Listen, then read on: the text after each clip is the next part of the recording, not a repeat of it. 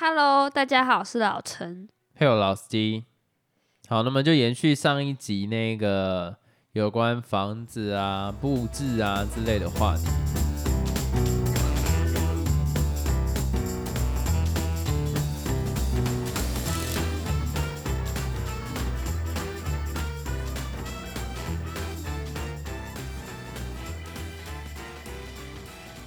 讲到这个，其实我有一个一直想补充，你知道以前对钱没有概念，我一直幻想有一个房间是可以有音响，就是那种什么杜比环绕式，然后然后可能有点做到有点 Atmos 的效果，嗯，然后最好再来一个乐器房，然后那乐器房上面就挂满了电吉他，因为我之前有看到，我忘记是那个王志平老师哦，就他的兴趣是收集乐器，所以他有非常多把电吉他。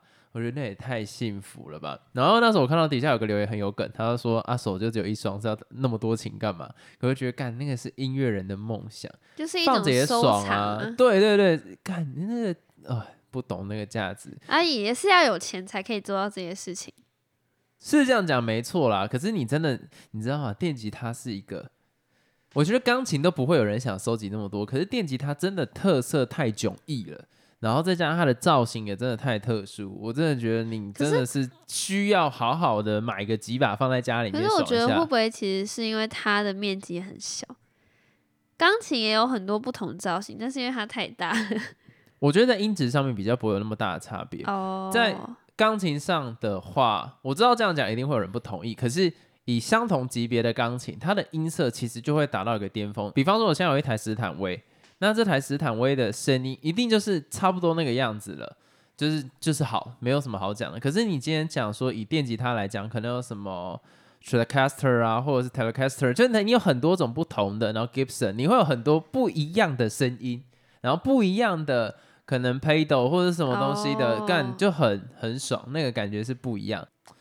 当然钢琴也有不同的特色，可是真的是那个差异不会像电吉他这么大，因为真的电吉他你光是它的电容那些不一样，它的声音就差非常多。我刚刚一定有英文念错，不要呛我。所以你以前有这些梦想，这个梦想到我大概高中吧，高三之后，那个时候你知道，小时候对于万这个数字没有概念，对啊，而且以前你自己想，我们小时候都会有一句话叫做什么啊，百万富翁。看你他妈现在百万就很普通，你知道吗？百万不会是富翁，你百万你连停车库都买不起。嗯，所以，所以我我以前就会觉得说，对万这个数字没有概念。可是当你有碰到万这个数字之后，就发现原来在 Beyond 这个之上有这么多个 level，然后原来以前的梦想是这么的奢侈。真的以前完全不会管说哦，可能几千块也觉得说还蛮便宜的，但是实际上现在长大之后就觉得哦，几千块也是很不容易的事情。超级不容易。真的。那我就先来问你，你觉得你是一个收纳大师吗？就是你会把家里弄得很整齐，然后排列组合什么的，看起来是一个很良好的环境。你现在看一下你左边的那一排书柜，不整齐吗？我的书真的就是会按着它的大小去做分配，然后可能商业周刊的或者是什么，我会按照它书商去做编排。格林的啊，就是格林的，然后很多什么东西完全是拍起来就是让人舒服的，有吧？有吧？你现在看这看起来？蛮整齐，但是我说的收纳是指说，不是有一些那种设计的东西吗？就可能你一般的柜子可能就一层嘛，但是有一种 IKEA 啦，呃，帮你的那叫什么？有画格子的那种，它就可以让你的东西变得更整齐，然后就可以塞比较多东西。所以我觉得这样才叫做收纳大师。可是我觉得那个只是，除非你真的有需要，比方说袜子真的需要这样一小格。我看过很有价值的东西是啊，不对，我应该这样子讲。我觉得你要东西很贵才会需要这样的收纳法，因为我之前我以为是东西很多才需要收纳，没有没有没有东西很多，它狗在一起没差啊，反正看起来都或是房间很小。房间很小，我觉得那你把它摆整齐都 OK。我在我脑中想象的收纳是有点像是我之前看到什么高富帅啊，他的衣柜里面会有那种好多格，然后一格放一个领带，然后他今天想要什么领带，他就伸手进去拿那个领带。哦，对，我会觉得说他是需要一个 SOP，所以他才会需要做这件事情。那你的东西其实都差不多价值，也没有什么差别。我会觉得说你会需要这样收纳，代表你有一个流程在取这一些物品。对啊，当然啊，因为你就是为了方便性，所以才收纳它，不然你东西堆一堆，你根本要找的时候找不到那个。可是会买一堆的人本身就不会这样去做收纳，因为他不知道自己要什么。你、啊你懂我的逻辑吗？会这样要会需要这样收纳的人，代表他井然有序，他知道他自己要什么，所以才会知道怎么样规划。但是会这样，通常又不会是这样子的人。我不知道这个逻辑有点但啊，我知道了啦，也不用说是一定是贵的东西才会这样收纳。就像你，你有一些东西像书好了，它不一定是贵的，但是你也会把它收纳得很整齐。你知道什么就是要摆在哪里？比如说教科书就是要摆在这一个，一般的用书就是摆在这一个什么之类的。对，因为那有一个流程。嗯，所以我觉得那些有钱人啊啊，东西真的很多，然后可是他收纳的很干净，很大成分不是他自己在整理，对吧？这合理吧？因为你就只有你的服侍你的人，他知道怎么样去做这个分类，那知道你要什么时候，他才可以排成你的 SOP。不然你平常那有那个闲时间？所以我会觉得说，嗯、不知道为什么会扯到这个。换我问你，那你自己觉得啊，好的收纳应该包含哪一些要件？什么意思？因为我觉得有些人收纳单纯为了收纳而收纳，那什么样子的收纳会让你一眼看过就是说这个人是有在动脑的？我想的可能又跟你刚才提到的那种收纳不太一样，因为我之前有看过一些影片，然后好像是日本人还是谁啊，让人井然心动，不是让人怦然心动的什么整理法不是？不是，我没看那个，但是我看过其他影片，就比如说他的可能房间很小，他就会做一种，嗯、可以伸缩的床吗？还是什么椅子？它就可以折叠起来那种，很酷。哦，它椅子又可以当床，床又可以当椅子，这种哇！我觉得这种很高阶。哦，你的意思是那个物品，那个可以收纳的，我刚爆音撒小啊，妈超像刘宝杰，那个可以收纳物品，它本身是要多功的，会对让你啊觉得很高阶。可是你知道，像我就觉得你的收纳是很低阶的，嘿，什么意思啊？你就是为了整齐在收东西，而不是为了你方便拿东西。你是说我刚才提的那个方案，还是我本人？你本人，我本人，我是冲着你去的。我本人是怎么？是你的收纳是很没有想法的，你只是为了让它整齐，所以你就去把它推一推。我曾经觉得收纳是很没意义的，在我曾经在看两金刊集的时候，深深让我体会到这一个点。我还记得两金刊集有一次就是说，他觉得收纳没意义嘛，因为他睡觉的时候，他要把他会用到的东西都放在他的那个圈圈周围，周围对他一？伸手就拿得到。我觉得这个东西才是他虽然没在收纳，可是他是有效率的。哦，我觉得收纳是要让你变成有效率，而不是让你变得视而不见，就把那个东西变得说没有存在感。嗯大部分人收纳只是他用不到那个东西，所以他想把它收起来。对啊，对，可是他没有想过那个东西，那你就干脆断舍离把它丢掉。嗯，你懂我意思吗？所以我就觉得两清看起那个点点醒了我，所以我真的在收纳的时候，我会考虑就是说它的用途是什么。所以这些书啊，其实我有照我的逻辑去做排序，越没用到的书，其实会在越上面。对，所以我觉得真的收纳的概念是要以这个方式为主，你会用到才用。那如果你真的觉得不会用到，可能你硬要把它收起来，那种东西其实是需要丢掉的。嗯，就学到了一课。不要在那边硬要害我被骂，好不好？领导 不是啊，是真的诶，讲的挺有道理的。不然如果以两间看吉他在那个漫画里面的样子，就会觉得他很懒惰，因为什么东西都不熟，就直接丢床旁边。那才是真的有效率。好，换我问你，因为你刚刚提到了断舍离这件事情，你觉得你是一个断舍离的人吗？你可以很果断的，就是舍去掉或是丢掉一些东西，我觉得我不是，但我也是。什么意思？就是在那个拥有那个物品当下的兴奋感还没完全消退之前，我会把那个东西看得比谁都重。就是别人动我的东西，我很生气，我会非常生气，我会超级生气，我会愤怒。可是假如说今天我对那个东西已经没爱了，就有点像是我之前有在收集火影忍者，然后他如果有一个事情让我心死，嗯，我会瞬间把那些东西都当垃圾送出去或卖掉，因为对我来讲那就没有意义了。所以像是火影忍者那时候，我不是想要收集完全套吗？不是那个打拳的全套，是好无聊，整个漫画就对了。整个漫画，对啊，就是那时候少了七七十几，就后面有几集，因为几集 好无聊，就是后面有因为火影忍者到后面，他其实有经历过一段时间，就是网络漫画猖獗，所以那个时间点实体的漫画其实卖的很差，可是他刚好又到结尾了。所以他不一定会再出，因为一个漫画结尾之后，它的销量一定会急剧下滑。嗯，因为他没有再出了，那不会有人再买之前的了嘛。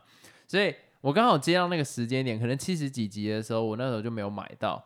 后来我可能过了快八年九年，才发现哇，它现在一本要几千块，以前一本可能才？九十。五，然后现在一本要几千块，对啊，然后那漫画薄薄很多都是可能一百以内就可以买了。通常是九十块啊。嗯，我看过最便宜是八十五，然后最贵的我记得好像是宇智波鼬跟宇智波佐助，他用他的手戳他额头那一集，那一集好像我记得是一百零五还一百，反正就是这个东西是已经买不到了。然后我看到虾皮上面，他们几乎都是一个 bundle 这样去卖，就是你可能你要买这个七十三集，可是你就会需要买五十集到七十三集，这样你才买得到那一集。因为很多人其实他没有要收集了，可是其实真的市场上缺的就是那七十几集，就是那个第七十几集，这个东西是缺少的。可是其他东西不缺少，然后他们也不想要再收集了。那他如果这个七十集哦卖掉之后，那他剩下怎么办？那是没有人要买，所以他都干脆直接绑售这样子。所以就是那个时候都买不到。后来这件事情就让我整个心死，我就觉得说，干我没有办法达成收集完火影忍者全套的梦想。嗯，那我就干脆连前面都不要了，我就直接把它用很贱价这样卖掉，马上买了《晋级的巨人》全套，而且这是我很乖，我马上把它整套都买下来，因为我知道他妈的再错过就真的没机会。嗯，对，这个东西就是我断舍离，听起来好废。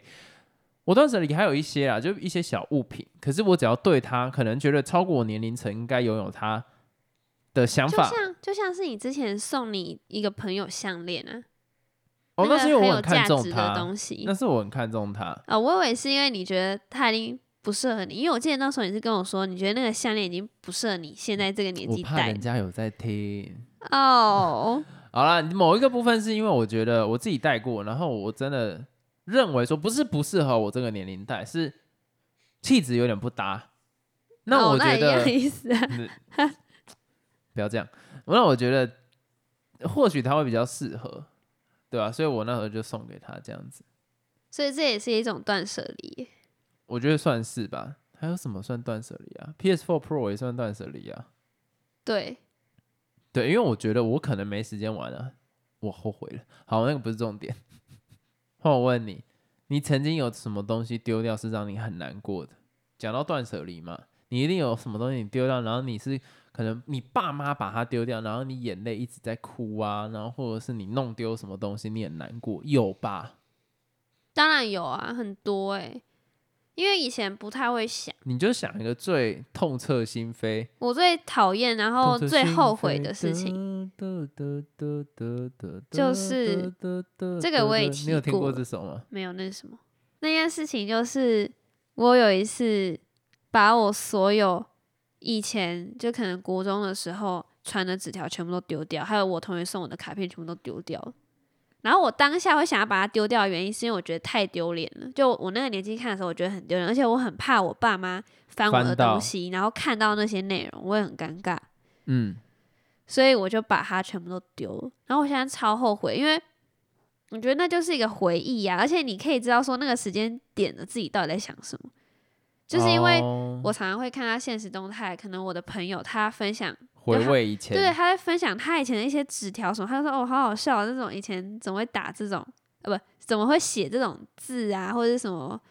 以前不是很流行那种 b p m f，哦，就是那种注英文，可不可以？对，就会想说那个年纪的自己到底在想什么啊？我现在完全看不到，我也忘记我以前到底做了些什么，你知道吗？所以我就觉得蛮痛苦，但是我真的很后悔一件事情。还有就是以前也是不太会想，我把以前我小时候的玩物都丢掉了。我还记得我小时候有一个很重要的玩偶，它叫小熊，然后是我爸送给我的，哦，然后我从小抱到大，后来不知道怎样不见了，我也想不起来，我也想不清楚到底是我自己丢掉还是我爸妈把它丢，我不知道，它就这样消失了，所以我就觉得蛮后悔的。而且最近我看到一个网红，因为最近不是过年嘛，然，后他就在清他家里的一些东西。他是一个非常不断舍离的人，所以他所有东西都会留着，像是他连就是他每一年收到的红包袋他都留着、欸，哎、我也是、哎，干真的假的？我也是，我我都直接把它它。丢掉、欸。没有，我觉得红包袋特别不一样，它是有一种祝福的意味，所以我都会把它全部都折起来。对他也是这样觉得，因为他的红包袋有些上面会写字，就一些对他祝福的话。我跟你讲以前我就一直在思考这个问题，就是我要不要只留有写字的？可是我真的觉得没写字的他也是有付钱啊，所以就都把它折的好好哇，的。你这样讲，我突然又觉得好糟糕哦。我 但是我也蛮后悔，就是我之前有一些卡片，就国中还很夯的时候有收到的卡片，全部都被我钱钱撕掉了，白痴，妈的，好，就类似这个样子。还有就是那个网红，他嗯，甚至连一些他可能出去玩的那些呃旅行的票券啊，或是参加博物馆，他可能会发给你一些什么票根之类的，他全部都留起来，或是嗯以前的联络簿啊，以前小时候老师在上面写什么话，或是他以前写的学习单什么，全部都留下来了。我就想说，天啊，太棒了吧！现在就会觉得很后悔，以前都把那些东西都丢掉了。真的哎，而且我现在也觉得我那些联络簿丢掉也蛮可惜。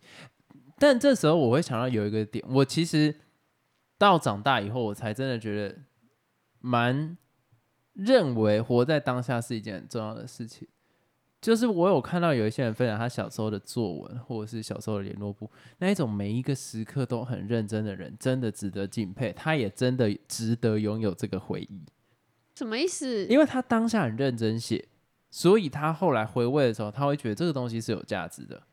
那么如果我今天回去看我国一的，哦，对耶，早上吃完早餐，然后准备杀小，然后杀小，然后到学校杀小又读那杀小也是，很有价值的，因为代表说那个年纪的你在做什么啊？但是从第一天到第三十天，几乎都差不多的内容的时候，你就觉得自己很烂。可是今天看到人家分享第一天到第三十天，他每一天都有不同领悟，哇，干他比朱自清还干那个容易感同身受，我就觉得这很厉害。没有，就算不认真，你也会当下看到，你就觉得哦，原来以前自己是这样子哦，就是很混什么的，就会觉得蛮好笑的。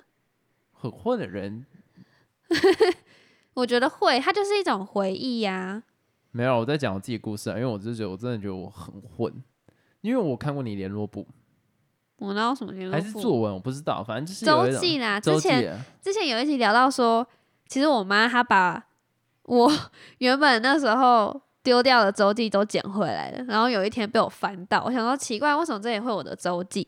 就是我妈帮我留的。因为我那时候看你的周记，其实我就感触蛮深的，我就觉得这个东西留下来是正确。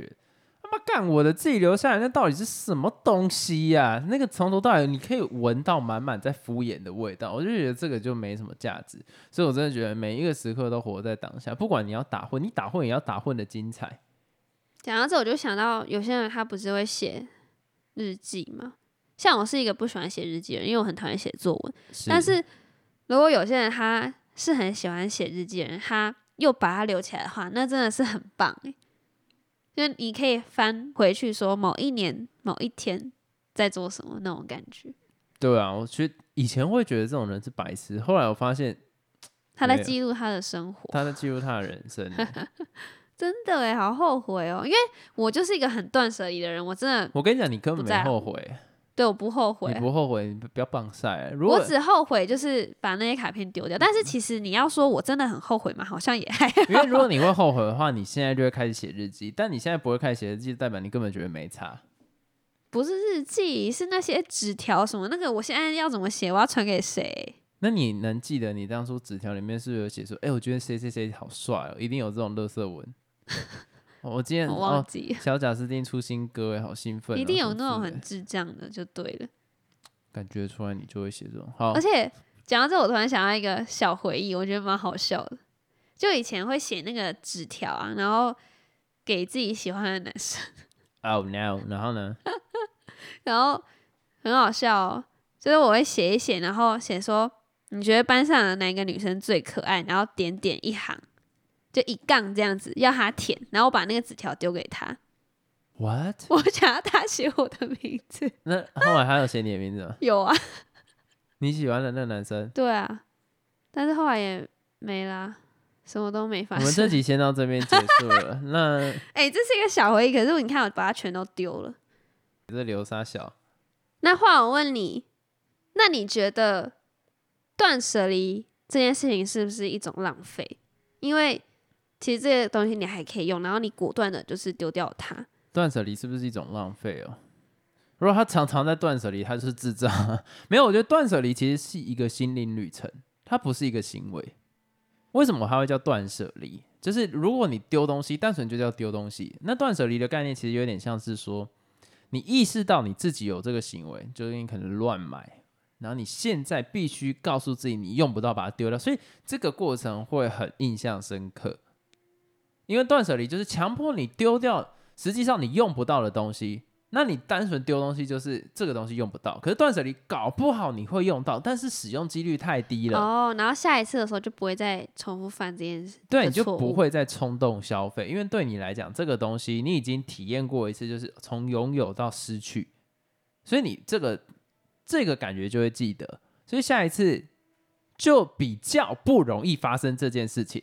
当然有这个瘾的，就是还是会发生。就像每一段感情，呃，我从这个感情学到了什么事情，然后下一次一样劈腿，哦，这种事情还是会发生啦。可是我真的就觉得说，断舍离不，你如果真的把它 equals 单纯浪费或者是暴殄天物，我觉得妈这个他妈滑坡仔，是不是有人会说断舍离就是浪费，然后在 FB 或者是什么底下留言，然后说这有什么好拍成影片三小干，感觉就可以想得到这种酸民呢、妈的，自己心灵旅程如此匮乏。哎、其实断舍离不一定是浪费啦，因为有些人他会把他不要的东西可能拿去捐赠哎，之类的，这个超意的啦，这个没意真的啊。有些他捐会啊他捐不捐关我屁事。就像是衣服，你可以捐给别人，就可以重复穿啊，因为你真的我觉得这会给自己借口。那你以后然后一直狂买，对，啊你还是照样买，那你天天断舍离，那就没意没有意义啦。所以我觉得这个东西其实最主要还是要让你的心灵一个 fresh。就是我真的觉得有时候有些人不是为了买而买，他是为了满足他以前可能想买没办法买，他今天有经济能力的，他就要买爆。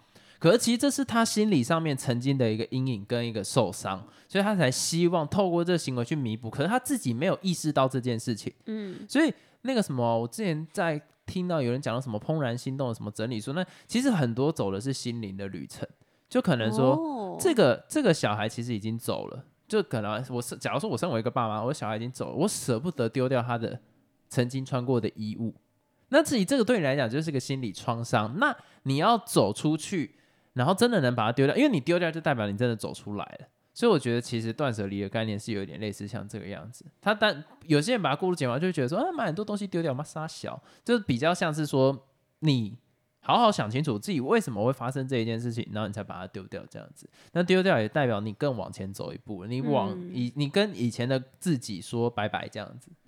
所以断舍离这个词很高级，没有我没有这样，我没有这样讲，好不好？这样讲到时候又被超译，说什么哦，自以为是文青，反正。